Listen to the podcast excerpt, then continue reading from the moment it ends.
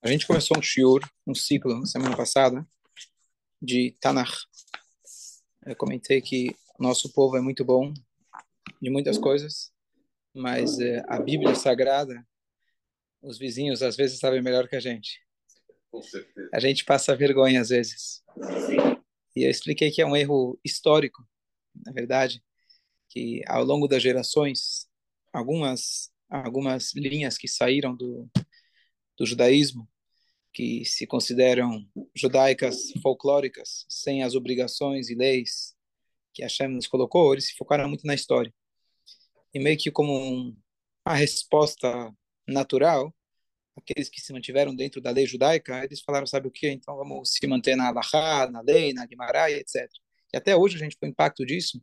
Estava falando com um jovem semana passada, que falou, ah, mas eu estou na Yeshiva, comecei a estudar, mas não ensina Tanakh eu expliquei para ele que é um erro, na verdade. Mesmo eu, quando tive na Shiva, também não tinha aula de Tanakh. Na verdade, é um erro. E a gente tem que compensar esse erro. Então, a gente começou aqui, semana passada, a, o livro de Yoshua, que é o primeiro livro depois dos cinco livros da Torá. E resumindo o que a gente falou na última aula, o primeiro capítulo, ele conversa bastante com o término da Torá. A Torá na verdade são cinco livros. O último dos livros, ele é, digamos assim, mais é, aterrizado para o nosso nível, porque Moshe era bem no conversando, digamos assim, com o povo. É uma profecia, mas uma profecia que ela foi incorporada por Moshe. E aí depois ia aparecer o próximo líder. Quem iria aceitar Yoshua como líder? Depois de você ter Moshe, que abriu o mar, tirou a gente do Egito, tudo o que ele fez, quem viesse não iria conseguir preencher aquele lugar. E realmente, Hashem mesmo disse que o Yoshua é como se fosse a lua perante o sol, que era Moshe. Então a gente pode imaginar como seria essa liderança. Mas Hashem, em vida ainda de Moshe, Moshe pede para Deus, olha, para que ninguém diga depois que eu não falei quem é o líder, como acontece uma crise em qualquer lugar onde o líder deixa de existir, quem vai ser o próximo normalmente dá briga em qualquer área, é, econômica, religiosa, familiar, etc. Então, Hashem já deixou claro, pelo menos isso, que Yoshua seria o próximo. E aí, Hashem, Moshe bem termina a Torá dizendo, é, dando força para Yoshua, e logo o primeiro capítulo seria a continuação disso, que agora é o livro dos profetas, já não é mais o Pentateuco, os cinco livros da Torá, já é um outro nível de profecia diferente da de Moshe, mas logo no início Deus ele garante e fala, olha, se você tiver manter firme nas leis da Torá, eu vou estar com você igual que eu tive com Moshe. Fica tranquilo. E o povo também aceitou Yoshua como o novo líder, e aí começa, agora vai começar a jornada dele dentro da terra de Israel. Então, agora eles estão ainda no deserto. Moshe Rabbeinu não levou o povo até Israel, mas ele chegou a levar eles até as fronteiras de Israel. Ele tinha mandado 40 anos antes, 39 anos antes, os espiões, e lá que foi o problema. Curiosamente, chega Yoshua, 39 anos depois, e ele fala: Pessoal, vamos conquistar Israel? O que, que vamos fazer? Mandar espiões. Outra vez. Outra vez. Mas ele sabia que era importante mandar espiões. Por quê? Porque apesar que Deus garantiu que a, as guerras seriam totalmente ministradas por ele, mas nós temos que fazer a nossa parte, como no trabalho, como em todas as áreas da vida, a gente tem que fazer a nossa parte. Então ele precisava mandar espiões. Nem que fosse simbólico, digamos assim, mas ele precisava mandar como parte de um exército normal. Mas ele tomou as precauções, escolhendo duas pessoas especiais, que ele tinha certeza que não iriam falar mal da terra. Ele não fez um auê, não contou sequer para o nosso povo. Ele não avisou ninguém que ele estava mandando espiões. Dessa forma, ele não ia ter aquele ainará, aquele olho gordo que aconteceu na primeira vez. Igual as duas Luchot, a primeira foi com muito barulho, quando Deus desceu no Monte Sinai a primeira vez, desceu, deu treta lá com um bezerro de ouro. A segunda foi um negócio mais discreto. Quando a gente quebra a gente faz em discrição. E aqui então começa a famosa história de que Yoshua então ele manda esses dois, que eram na verdade Kalev e Pinchas. Quem eram esses? Eles já tinham um histórico de serem pessoas corajosos. Caleb foi um dos espiões 40 anos antes. Esse já está garantido. Ele, se ele conseguiu nadar contra a corrente, então agora está garantido. Pinhas foi aquele corajoso que ele fez a Nekamá, a vingança de Deus, que ele matou, quando lá o chefe da tribo, ele teve relação com Zimri, teve relação lá com, com, com, com, com, com as midianitas, etc. Ele foi lá e pegou Zimri ben Salu, e ele pegou o líder da tribo, e ele matou os dois juntos, sem medo, e etc. E Deus deu para ele um pacto de shalom, e deu para ele a Keuná, que ele se tornou Cohen, dele em diante. Então, estava pegando pessoas do mais alto calibre. Então, ele estava tranquilo. E ele mandou eles, então, para Israel, para a cidade de Jericó. Por que Jericó? Por que Jericó? Porque Jericó era o cadeado, assim que é chamado, o cadeado de Israel, a fechadura de Israel, a porta de entrada. E lá era uma cidade que tinha muralhas, e a turma que estava atrás se apoiava nela. Jericó está na fronteira, Jericó nós estamos garantidos. Então, se a gente conseguir entrar em Jericó, a gente vai por lá, através de lá a gente vai conseguir conquistar o resto da terra. Michel, pede para Sabrina a água. Acho que ela esqueceu de trazer água. A garganta ainda não recuperou de 5 horas. Depois eu te resumo aí o que você perdeu. Então, ele mandou eles dois e eles foram diretamente para a casa de uma pessoa chamada, uma mulher chamada Rahav. E aqui no profeta ela é chamada de Rahav Hazonah. Zoná, você não precisa saber muito hebraico, que os palavrões são os primeiros que se aprende de um idioma, mas zoná significa mulher de rua, para não falar o literal. Mas zoná também significa de mazon, mazon é comida. Então existe discussão entre os comentaristas se ela era apenas uma dona de restaurante ou se ela fazia outros serviços. Então depende da interpretação, possivelmente ambos, como a gente tem às vezes vários comentários. Ah, obrigado vários comentários, eles são complementares. Por que, que eles foram na casa dela? O que você imaginaria? Dois rabinos entrando na Rua Augusta à meia-noite de sábado. Tá certo? O que você imaginaria? Mas, curiosamente, ela tinha, na verdade, ela tinha um esquema. Lá era um local onde não tinha câmera na entrada, se desligava os Wi-Fi. Por quê? Porque era justamente um local feito para isso e ninguém gostava, ninguém que entrava lá queria ser identificado. Mas ela tinha uma vantagem, logo a gente vai ver qual era o esquema que ela tinha. Obrigado.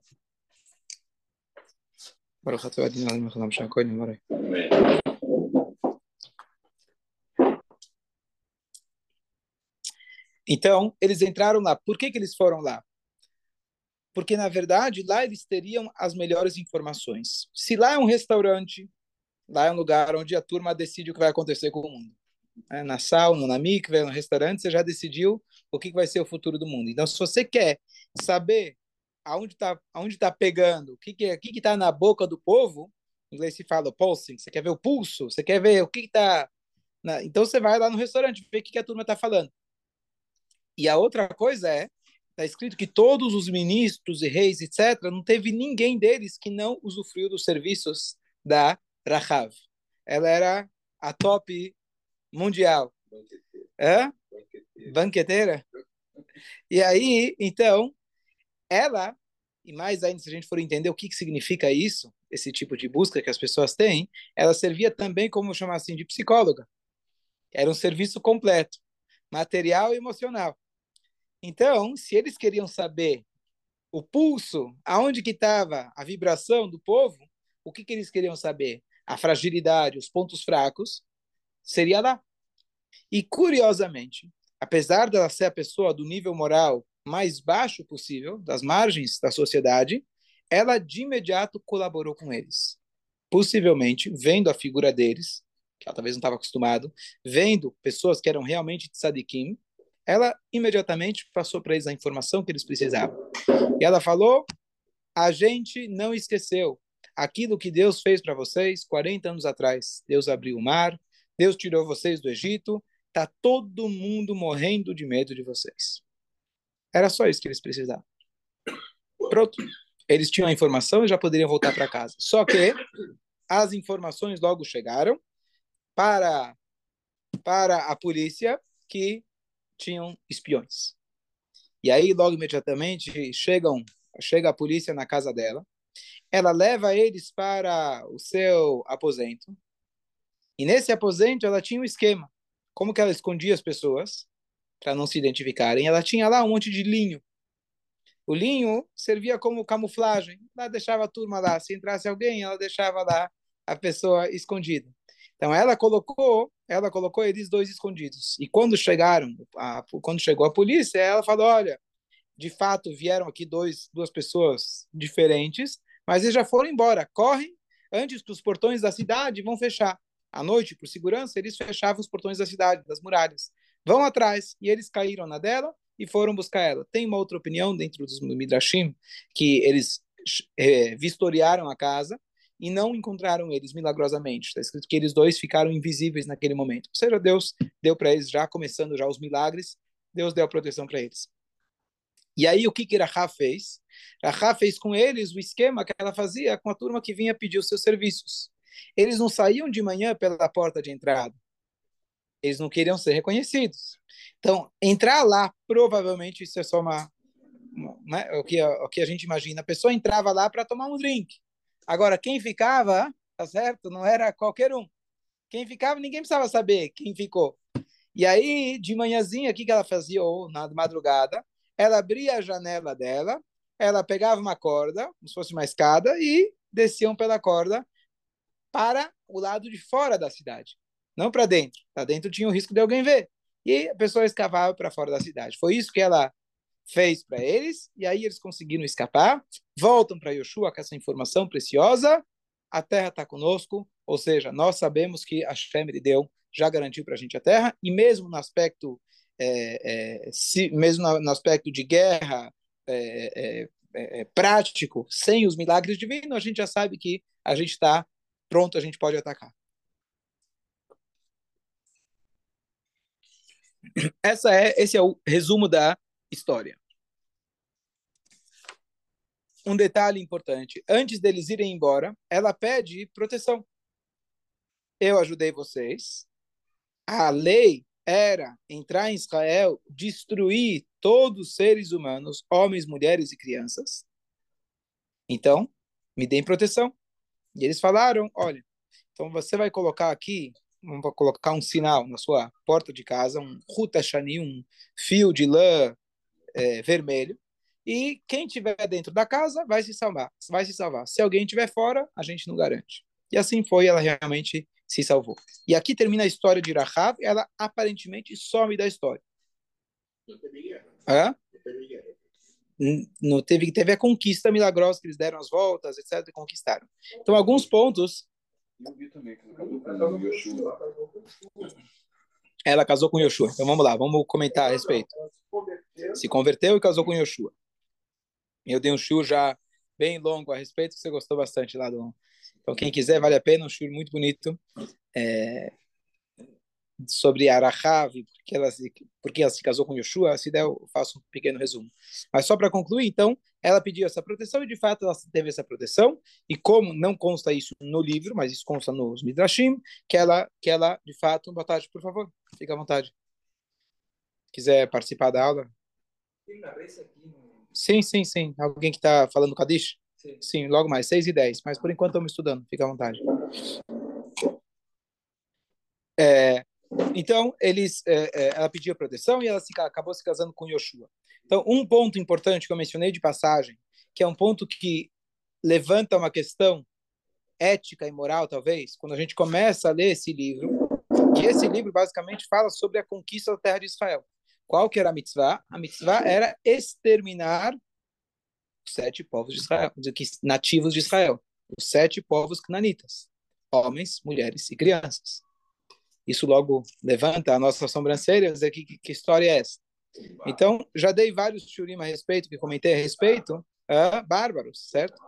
Então, sim, sim, sim. E é interessante que a Torá não nega nada, a Torá não, não esconde nada, é tudo preto no branco. Então, qual é a como que a gente explica isso? Então, primeiro, o Rambam, Maimonides, ele traz que Yoshua ele mandou uma carta para os povos de lá dizendo: essa terra é nossa.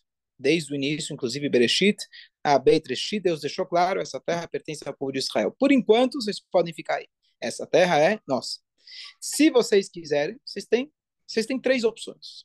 Vocês podem se retirar, um dos sete povos se retirou, Girgashi, e foi para a África.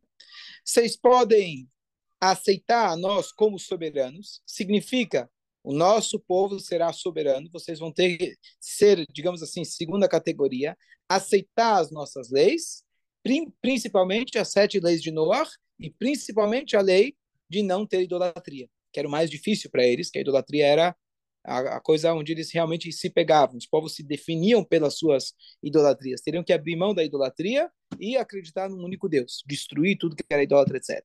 Ou, terceira opção, vocês podem vir para a guerra. Então, desses sete povos, um fugiu e os outros seis optaram em ir para a guerra.